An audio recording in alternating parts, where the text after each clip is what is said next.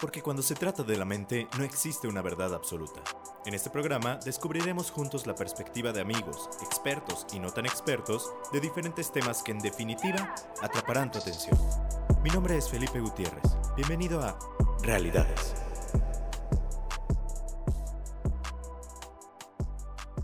Cuanto más pienses en una cosa, más se vuelve parte de tu realidad. Vamos a iniciar este programa de realidades con esta frase. Una frase muy ad hoc para el tema del día de hoy, que ya les habíamos anticipado un poco, pero antes de meternos a lo que es este tema, que es amor millennial, me gustaría presentarles nuevamente a mi compañero y amigo en la conducción, Héctor Vigón está nuevamente con nosotros. ¿Cómo estás, Héctor? Hola, hola, muchas gracias, Felipe. Un placer estar en Realidades con este tema del amor millennial, una realidad de realidades. Amor millennial, y no nos estamos refiriendo solamente a estas personas que nacieron en un periodo específico de la historia, no solamente a los millennials. Es un concepto que nosotros pusimos para este episodio simplemente para ilustrar las vivencias que tenemos en la actualidad con respecto al amor, la fugacidad del amor, la manera en la que vivimos las relaciones, lo difícil que es encontrar una relación de pareja, tal vez no para todos, a lo mejor para ti que me estás escuchando sí, o a lo mejor no, pero también esta fugacidad y esta poco compromiso que de repente puede parecer que tenemos con respecto al amor, a las relaciones de pareja. ¿Cómo ves, Héctor? No, la verdad es que este tema del amor millennial está muy cañón y la verdad es que pues queremos empezar con un chisme. Fíjense que una de nuestras amigas nos contó algo. Bueno, la verdad es que se lo contó a Chip. Pero pues así aquí todos nos platicamos. Claro. ¿Qué fue lo que te contó? A ver, ¿qué fue lo que te contó este chica? Y ahorita vamos a platicar, porque seguro ustedes tienen un amigo o amiga que está en una situación similar. O ustedes, o el amigo y si no de un la amigo. tienen, son ustedes. Claro, el amigo de un amigo. Y tiene que ver con esta frase que les decía al principio. Cuanto más pienses en una cosa, más se hace parte de tu realidad. Y en esta ocasión nos referimos específicamente a este caso que comenta Héctor de una amiga que nos decía, es que sabes qué, yo siento que ya no voy a encontrar el amor. O sea, no, no está grande, tiene nuestra edad, nosotros estamos en la plena juventud, tenemos 18 años. 27, 28 años, no tampoco, 27, 28 años, y esta persona genuinamente lo cree. Se lo ha repetido tanto tiempo, y eso pasa en muchas personas, me ha pasado con algunos de mis pacientes, se lo repiten tanto tiempo que lo hacen como una especie de autoprofecía, de profecía autocumplida, que genuinamente no encuentran el amor. Y cuando lo encuentran es un patano, es una patana, y nomás no, no, no dan para más. Entonces, ¿te ha pasado a ti? ¿Le ha pasado a alguien que está cerca, cerca de ti? Probablemente este programa sea para ti. Claro, y, y son esas personas o somos esas personas que contamos con características bastante positivas, ¿no? Puede ser una chica o un chico que es inteligente, que tiene buen cuerpo, que tiene un buen trabajo, es emprendedor, pero al final del día, aunque todo el mundo les diga que cuentan con todas estas cualidades, sas culebra. Claro, no tiene nada que ver con que seas bueno o no seas bueno, te sientas o no. Hay, hay algo que pasa en nuestra actualidad que no se pueden establecer las relaciones adecuadas. Me gustaría que iniciemos primero, perdón, estamos aquí echando una cervecita. Me gustaría que iniciemos primero con este concepto del amor. ¿Qué es el amor? Un concepto tan vasto, tan grande, tan bonito, tan feo como tú lo quieras ver. ¿Qué es el amor, Héctor? El amor es. El amor. Miren, yo creo que cada uno de nosotros tenemos un concepto bastante diferente del amor. Yéndonos a la etimología, el amor viene del origen. Literal, amor significa amor. Etimológicamente de ahí viene, de ese concepto de entrega. Amor es amor. Amor es amor, literal. Aquí en China, amor es amor. Yo creo que ya la percepción que nosotros tengamos sobre él o el significado que le demos es que lo que le va a dar un panorama totalmente diferente. Porque al final del día el amor concebido, por ejemplo, a través de la generación de nuestros padres, es totalmente diferente al amor que nosotros lo estamos percibiendo, lo que estamos en los 20, en los 30 y lo que van a percibir los niños de que ahorita tienen 10 años va a ser totalmente diferente. Y ese es el gran reto, ¿no? Exactamente, y es la gran responsabilidad que tenemos cada uno de nosotros de poder entender que no porque nuestros padres hayan vivido de cierta manera el amor, nosotros lo tenemos que vivir de la misma. O a lo mejor sí, cada quien tiene su propia realidad, cada quien tiene su propia manera de ver y vivir las cosas. Y creo que aquí no está en tela de juicio si está bien o está mal. creo que por lo menos en psicología nosotros que nos dedicamos a, este, esta bonita profesión, tiene más que ver, y a lo mejor va a sonar un poco frío lo que les voy a decir, pero tiene que más que ver con que sea funcional. ¿Y a qué me refiero con funcional?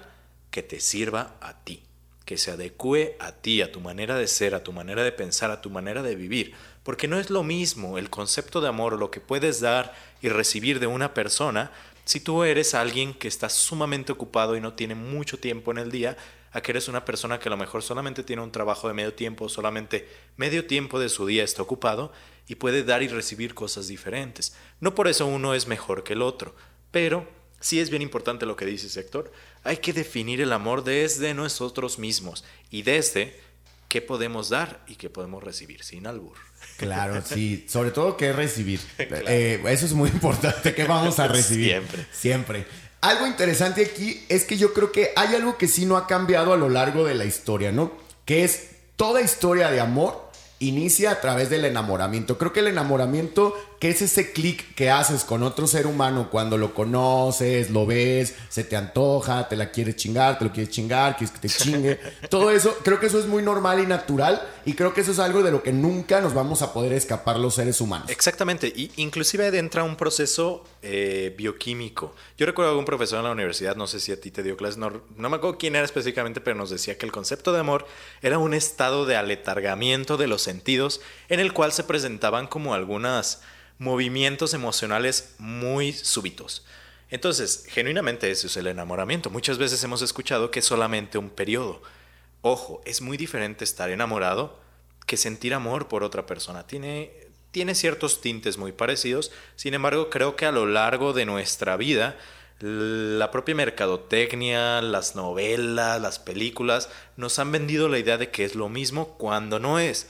Y hay que tener mucho cuidado aquí. Es aquí donde se viene el tema de lo fugaz que son los, las relaciones con las demás personas. Entonces, amor y enamoramiento. Enamoramiento es una primera etapa. El enamoramiento puede estar alrededor de toda la relación. Puede ser bajo ciertas condiciones. Y eso va a ser un tema que vamos a tratar después. Pero lo que sí tienes que saber es que no necesariamente tienes que estar enamorado para tener amor hacia la otra persona. Exactamente. Eh, digamos que ese enamoramiento es el primer encuentro, ¿no? Claro. Como el primer momento en el que todos pasamos, en el que obviamente a nuestro abuelito se le paraba al ver a nuestra abuelita, aunque ahorita pues ya no nos imaginemos, pero eso a todos, todos les pasa, nos pasa y nos seguirá pasando. Ya lo que sucede después, como nos comparte Chipper, es lo que ya ha cambiado ese significado. Cuando se termina el enamoramiento o cuando se resignifica el enamoramiento, es lo que cada generación le está dando un significado diferente. Y ahorita la queja mayor de, de las personas es esta fugacidad. Este amor líquido que se resbala, que sale, que es tan momentáneo y que está buscando como una, digamos, como un placer momentáneo, ¿no? Como un placer instantáneo. En este mundo en el que vemos cuerpos buenísimos, en el que el placer está al alcance de un clic de tu celular. Claro, eso es muy importante porque estamos en un hedonismo total. Estamos buscando solamente el placer, aparentemente. Lo pongo entre comillas, no me están viendo, pero estoy poniendo comillas. lo, pongo entre comillas, dado que volvemos a lo mismo, son conceptos muy diferentes. Por ahí de repente me, topo de repente en, en, Facebook con una historia muy bonita de, de, amor donde sale una pareja de viejitos, una foto con una pareja de viejitos que dicen, en mis tiempos cuando algo se rompía, no lo tirábamos, lo reparábamos.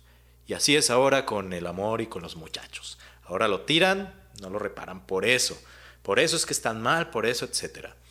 Yo considero que este concepto, si bien hasta cierto punto lo pudiéramos ver como real, desde ciertas perspectivas, no creo que sea tan válido o tan bueno para ciertas, ciertas personas. Sí, porque al final, pues imagínense si quieres tirarte a todo lo que ya no, o sea, imagínate porque tirar lo que ya no funciona tirar, pero también ahí viene como a lo mejor en un tipo de albur, si te quieres tirar a todo lo que se te pone enfrente porque todo le ves algo bonito, pues al final del día vas a entrar en una dinámica media pues media fuerte, ¿no? En la que tienes que estar preparado emocionalmente, personalmente, porque entras en un juego del hedonismo, en este juego de la búsqueda constante de placer, pero como hablamos con la frase del principio, buscas tanto el placer que terminas siendo una búsqueda de placer. Por más placer que encuentres, ya nada te llena porque estás en la búsqueda, búsqueda, búsqueda de algo, otra vez comillas, mejor. Exactamente, y es algo tan sencillo para nuestra generación encontrar esa parte específicamente del placer. Digo, no nos vamos a meter a cuestiones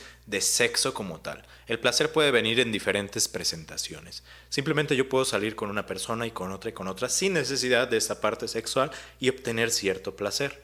Y es tan sencillo, sin embargo, hay que aprender a definir algo. Yo recuerdo en algún momento por ahí tenía un conocido que empezó a salir con una chica y con otra. Él no estaba acostumbrado, él salía de repente con una u otra persona, este, pero de manera muy formal. Y él empieza a salir con diferentes chicas en diferentes momentos o al mismo tiempo. Y nosotros comentábamos con él en el grupo de amigos. Mira, si vas a empezar, porque ese es el término que le damos, ¿no? Como cabrón, si vas a empezar como cabrón, tienes que asimilarlo como tal y vivirlo como tal. Porque nosotros consideramos a esta persona como alguien muy enamoradizo. Entonces, ahí es donde entra un conflicto. Cuando tú vives tu realidad o tu día a día de cierta manera esperando algo totalmente diferente. Estas personas que a lo mejor se acuestan con una, con otra, con otra, esperando encontrar el amor, va a ser bastante complicado que lo encuentren de esa manera. Y está bien siempre y cuando tú sepas a lo que te estás ateniendo. Pero si no, tal vez por ahí no va la búsqueda que, que necesitas iniciar. Regla de oro número uno, no seas puta y enamoradiza. O una u otra. o, o sea, si eres bien puta o enamoradiza. O puto y enamoradizo. O puto y enamoradiza. Ahí lo que les guste, ¿no? Exactamente. Ahí estamos para todos. Y esta búsqueda constante del placer, ya sea este tema como más eh, constante de tener una cita o meramente sexual, se facilita a través de algo muy importante, que son las aplicaciones de ligue y en las redes sociales y toda esta movida, ¿no? Que más de uno de nosotros la hemos utilizado. Claro. Sí, yo creo que todos hemos intentado interactuar y, y ojo, no porque esté mal, y no estoy hablando específicamente, a lo mejor están pensando en Tinder o en Grindr o en estas aplicaciones que van un poquito más allá. Vámonos a lo básico, WhatsApp, Facebook, todas estas aplicaciones donde conectamos con los demás, Instagram. Eh, realmente vamos haciendo una aclaración. Yo no considero que sean malas, tampoco digo que sean buenas, pueden ser útiles en la medida en la, medida en la que las utilices de una buena manera. Porque yo conozco muchas personas que han conocido el amor a través de las redes. Y conozco muchas personas que les han roto el corazón a través de las redes. Entonces, si tú estás dispuesto a dar lo necesario tanto en la vida real como en la vida virtual, que son las redes sociales, a dar, esperar y recibir lo necesario para que eso se convierta en un entorno de amor o eso se convierta en un entorno de banalidad, pues ya eso depende de ti y de la otra persona. Pero yo no creo este, que sea imposible encontrar el amor en redes. ¿eh? Yo creo que inclusive es una realidad que está presente cada día más y que va a estar presente en nuestro futuro. Claro, porque se ha convertido en una forma de comunicarnos, ¿no? De conocer personas. Y, por ejemplo, algo que antes se veía muy poco de personas, un mexicano cansándose con un canadiense y todo eso. Y eso a, a través de qué se puede lograr? A través de las redes sociales, ¿no? Bueno, Claro. punto número uno, a través de, de que el mundo está muchísimo más conectado en el tema de turismo, aerolíneas, conexiones y cosas más económicas. Pero pues te vas de viaje dos semanas y cómo puedes mantener contacto con alguien que conociste en el viaje, pues a través de redes sociales. Y esa es la forma en que se alimenta una relación y al final del día eso puede terminar una historia muy bonita o en la peor historia de tu vida también. Depende del enfoque. Al final del día es una herramienta, ¿no? Una herramienta que nos puede servir para apoyar. Para muchas cosas. Para bueno. Y eso va a ser un tema más adelante que vamos a tratar el uso de las redes sociales para las relaciones de pareja o para entablar relaciones. Sin embargo, el día de hoy, el amor millennial, lo que hemos estado platicando, y creo que todo este, este tema se concentra en el saber si está bien o está mal, cuáles son las diferencias que tenemos con nuestros, nuestras generaciones más lejanas o más cercanas. Y me gustaría platicarles una historia que por ahí nos comentaba un maestro en, en- la maestría, eh, que él nos decía que él platicaba mucho con, con algunas personas de Oriente. Y estas personas de Oriente le comentaban algo respecto al amor. Ellos decían que nosotros, culturalmente los occidentales, vemos el amor, y piénsenlo y es muy real, vemos el amor como una flama. Y así no lo venden en las películas. Es una flama intensa que tienes que vivir, este, que tienes que estar ahí presente y, aprovecharla al máximo. Pero como es una flama, se extingue rápidamente. Y estas personas de Medio Oriente le comentaban a, mi maestro eh, que para ellos era diferente, que ellos vivían el amor no como una flama fuerte, súper eh, apasionada y que se extinguía rápido, que se consumía rápido, sino como una brasa.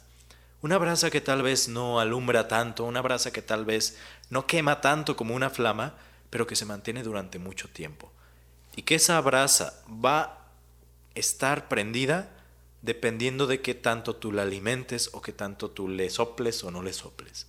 Entonces, eh, es importante saber estas diferencias también culturales que tenemos con respecto al amor, ¿no? Porque muchas veces pensamos que es algo exclusivamente de nuestra generación, cuando no es así. Porque dicen, es que antes sí nos preocupábamos por las relaciones, es que antes este, realmente sí nos amamos y por eso duramos. Yo les voy a decir algo, existen muchas personas de generaciones arriba de nosotros que están con su pareja, que están con su esposo, con su esposa, por compromiso, que están por arreglos económicos, que están porque en su momento no hubo eh, de otra más que estar ahí. Y viven un infierno en muchas ocasiones y viven una, una vida bastante mala en comparación con alguien que sí que sí encontró el amor de su vida de manera real, independientemente de dónde, cómo y bajo qué medios, ¿no? Sí, y hay, un término del que platicábamos y, les queremos compartir, que es el virus de la libertad, que es algo precisamente que tiene que ver con esto, ¿no? Muchas de las generaciones anteriores, pues, tenían estos estigmas, ¿no? De, o paradigmas de, no, pues si ya me casé, pues es la cruz que me tocó y no puedo cambiarlo. ¿Y qué van a pensar de mí? Porque antes de verdad, una, eh, sobre todo un tema con mujeres, ¿no? Que una mujer divorciada era una mujer que a lo mejor socialmente ya muchos hombres no la querían tomar en cuenta. ¿Y, cómo es que pasa? E, ese, ese tema específico, perdón Héctor, pero de la mujer divorciada es bien interesante porque aquí en ese tema del amor millennial entran muchísimos temas incluyendo la parte feminista, las nuevas masculinidades y cómo la mujer divorciada en su momento era como de que todos la veían de reojo así mal, ¿no? ¿Por qué está haciendo eso? Y ahora en la actualidad tú ves una mujer divorciada y dices, qué chingona, qué fuerte que se atrevió a dejar a la persona porque seguro o la maltrataba o no la estaba haciendo feliz. Y qué bueno y enhorabuena. Y es así, ha cambiado muchísimo la perspectiva. Entonces, son cosas que debemos de tomar en cuenta para estas nuevas concepciones del amor. Claro, esa búsqueda constante de la libertad, ¿no? Que yo creo que la generación de nuestros padres vivieron esa transición entre no había opción y ahorita que todo está permitido. Ahorita un matrimonio de ocho años que se divorcia, pues dicen, ah, pues ya nos entendieron, está bien. Y en realidad está bien o sea, no, no está mal, no está ni bien ni mal, es un acontecimiento y, esta búsqueda constante de la libertad que todos tenemos, cuando pasa el enamoramiento y llega un momento de crisis, ¿no? En el que dices, no, pues ya llevo un año en esta relación, ya tengo 28 años, mi mundo millennial me dice que tengo que ser libre. Pero todavía traigo algunos sesgos sociales de generaciones anteriores donde me dicen, no, es que después de los 30 pues ni en rifa te vamos a sacar. claro. Entonces, como que rompes ciertas cosas, cargas con otras, y esa carga emocional es lo que hace complicado a veces el tema de los millennials. Porque el mundo te dice, sé libre, vive tu vida al máximo, lúchale un chingo, haz lo que quieras. Pero al final están tus papás que te dicen, oye, ¿qué día te vas a casar? Oye, pero Piensa bien con quién te estás casando. Oye, ¿por qué no tienes novio o novia si ya tienes 30 años? Sí, y, muchas veces no es necesario que te lo digan explícitamente. Traemos cargando una lealtad hacia nuestra familia, hacia nuestra historia, hacia nuestros antepasados, inconscientemente, en la cual a lo mejor y es la parte complicada de nosotros como generación que vivimos en este inter, ¿no? Entre lo que está muy asequible, muy fácil conseguir y entre lo que necesito encontrar algo bastante estable y, y el amor de toda mi vida que voy a estar con una persona. Entonces entiendo muchas ocasiones entonces las personas que llegan, vuelvo a lo mismo con la historia de esta amiga que les platicamos al principio, y me dicen, es que nunca voy a encontrar el amor. Porque mm. si estás cargando con eso de tus antepasados, con eso de tus padres, pero estás viviendo en un contexto diferente, pues obviamente no lo vas a encontrar. Necesitas crear tu propia realidad en lo que respecta al amor. Y no digo que no se pueda, muchas personas lo, logran hacer, pero si a ti te está costando trabajo, probablemente venga por ahí la situación. Claro, no, la verdad, y es que en este, en este mundo tan cambiante que yo creo que como cambia el mundo, cambiamos los seres humanos, pasan un montonal de cosas en el día a día, pasan un montonal de cosas, conoces tantas personas, conoces tantas ideas, conoces tantas formas de ver el mundo a través del internet, a través pues de los medios de comunicación, ¿no? Que se abren tantas puertas que ya a veces uno no sabe ni dónde tocarle, ¿no? O vas y tocas en todas. Sí. Pero al final del día tampoco... Yo tengo una pregunta para ti. A ver, A ver, a ver. Tú conoces una chica que te gusta, te entiendes y un día te hace una pregunta muy interesante y te dice, oye Chipín, tengo una pregunta muy buena para ti. ¿Con cuántas mujeres te has acostado antes que conmigo?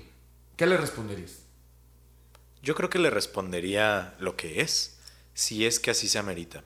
Digo, esto es un tema como de otra, de otra situación, no sé de dónde viene esta duda y, y ya lo platicaremos, pero la realidad es que este, yo creo que si es una persona que me interesa y que, y que me importa, pues yo no tengo problema. Al final de cuentas, es mi realidad, es lo que he vivido, sea bueno o mala, sean muchas o sean pocas, es lo que, lo que yo he vivido, ¿no? Entonces, creo que si existe ese amor genuino, no enamoramiento, ese amor genuino, se va a incorporar dentro de la propia relación y se va a incorporar dentro de la manera en que nos comunicamos. Justo es, ese es el tema, ¿no? Los nuevos conceptos que se tienen. Anteriormente, una pregunta de esas hubiera sido como súper fuerte para, para la pareja, ¿no? Claro. Y a lo mejor al tener una respuesta honesta, sí hubiera cambiado la percepción que tuviera de la persona.